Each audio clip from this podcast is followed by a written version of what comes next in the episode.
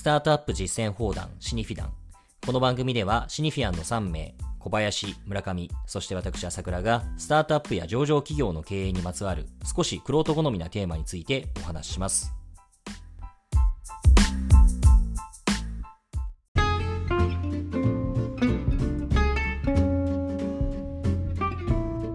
はい、えー、今回はですね、えー、会社の取締役会のあり方ということについてお話をしたいんですけれども、これあの、未上場のスタートアップでも、えーまあ、取締役会ってあるし、また同時に、まあ、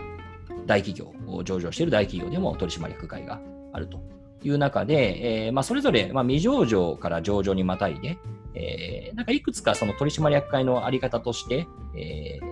考えうるフェーズ分けっていうものがあるんじゃないかなというふうに思うので、まあ、まずはあどういったステージ間の会社で、えー、その時どういった取締役会があるべきなのかといった、まあ、ちょっとフェーズを分けながら、カテゴライズしながらお話をしてみたいとそうですね。そうですね。あの個人的にはやっぱりあの投資家の数が増えることによって取締役の位置づけが、まあ、ある種進化していくのかなと思っているのでこの取締役の進化の過程っていうのを外部のステークホルダーが増えるということと別にフェーズ分けしていくと面白いんじゃないかなと思います。そういう意味では最初のフェーズ1っていうのは初めて、まあ、ある種 VC が入って初めて取締役を設置されたっていうのが、まあ、フェーズ1と読んでもいいんじゃないかなと思いますけどこれどういった特徴がありますかね？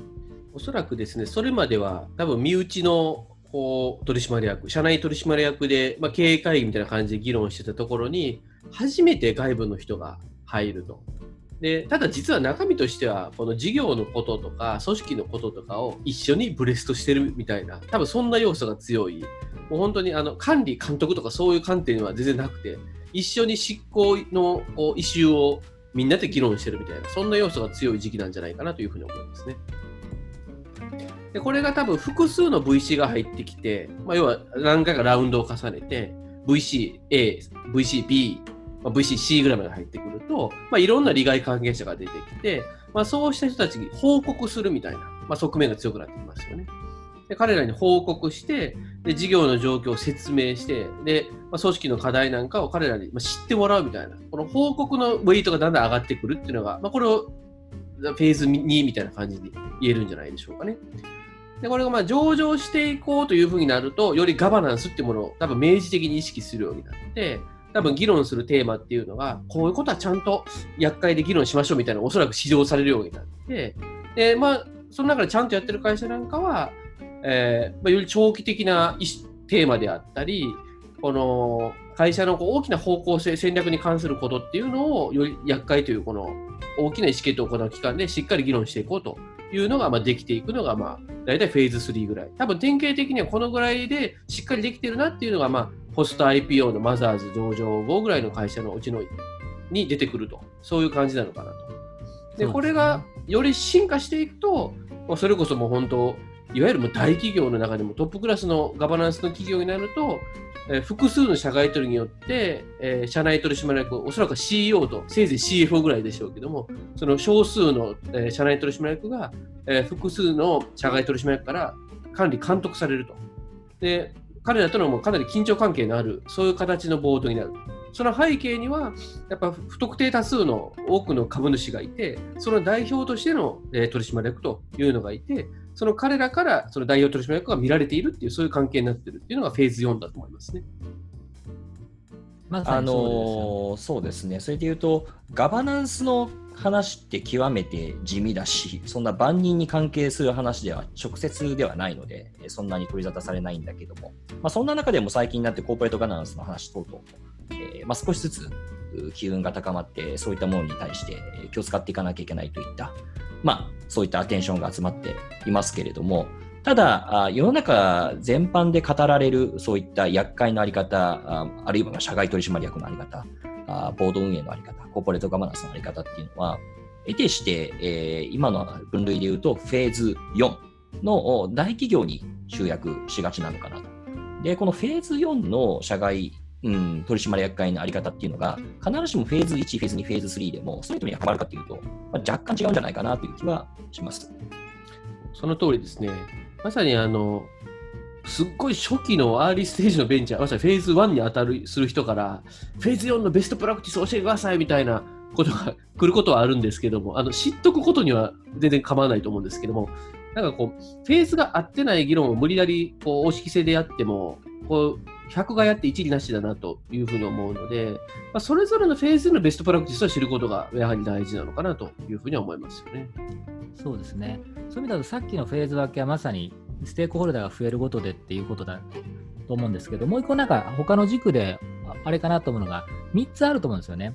1つはあのまさにその株主価値の最大化の観点っていう軸と、あともう1つはあのまさにその、まあ、管理、監督の部分、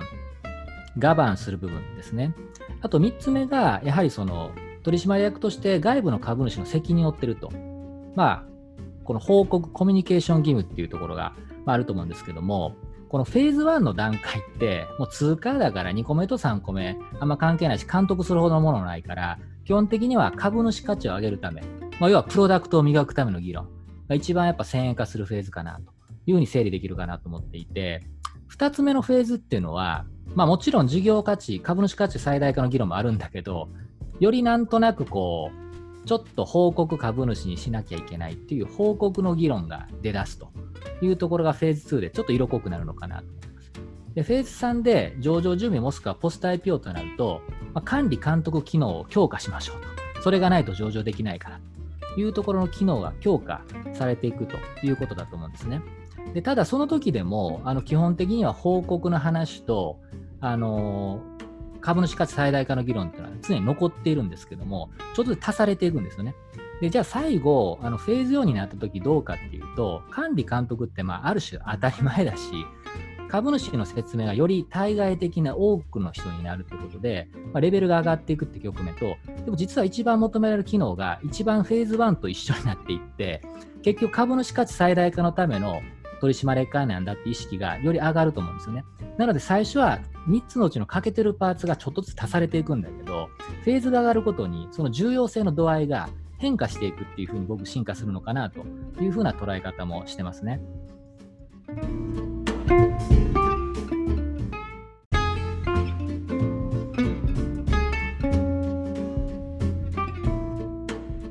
とはそのガバナンスだとか厄介っていうと、得てしてその守りのイメージが強くて、まあ、あれやっちゃいけない、これやっちゃいけないっていう、まあ、管理、監督、まあ、先ほどの話もありましたが、あその意識がより、えー、まあ、フォーカスされて話されがちではありますけれども、ただ、本来的にはガバナンスってそうではないはずで、えー、より攻めていく方向というか、正しく会社があ、えー、成長するためのリスクを取ってるかっていうところについても目が行くべきなのかなと。で、これ、えー、フェーズ4の会社、えー、段階においても、えー、本来こういった議論っていうのはあるべきだと思うんですけども、これあの、おそらく僕は、まあ、フェーズ2とか3の方が、よりそういった視点っていうのが重視されるというか、攻めの部分っていうのが、より相対的に重要になってくるんじゃないかなというふうには思っています。というのは結局のところ、関わる株主等々ステークホルダーの数っていうのが、え、限定的で、で、フェーズ2等々、早ければ早いほど、ほぼほぼ同質化していく、共通化していくっていうことを思うとですね、えーまあ、自然とそういった守りのところの意識っていうのは当然気が払うはずだから、あであるならば、まあ、それ以上にまだ何者でもない会社がより大きくなっていくっていうところに、え、注意を払う、まあ、べきというか、まあ、これ、じゃあ逆にフェーズ4の方は、あそういった攻めの意識がなくていいって言ってるわけでは決してないんだけども、グラデーションで重み付けとしてはより早い方が強いのかなというふうには感じています。そうですね。僕も全く同じで、このフェーズ4の中で確実に常に絶対重要なのは株主価値最大化っていうのがボードの役割だと思うんですよね。それはあのまさにおっしゃる通り、最初何者でもないときは価値を増やさなきゃいけないので、攻めの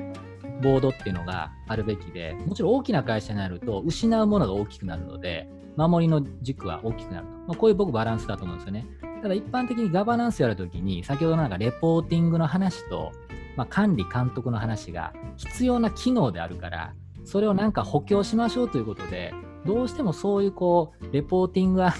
管理監督みたいなイメージがつきすぎてるのは、僕は本質を見誤ってるんじゃないかなという気はしてますね。これに合わせて、そのフェーズごとに多分適している社外取締役のこうイメージも多分違うんでしょうね。まあ、よくどういう人がいいですかみたいな相談を受けることは、まあ、非常によくあるんですけども、まさに後半になればなるほど、その株主視点みたいなものを感覚として持たれてる人の方がより適性が高いでしょうし、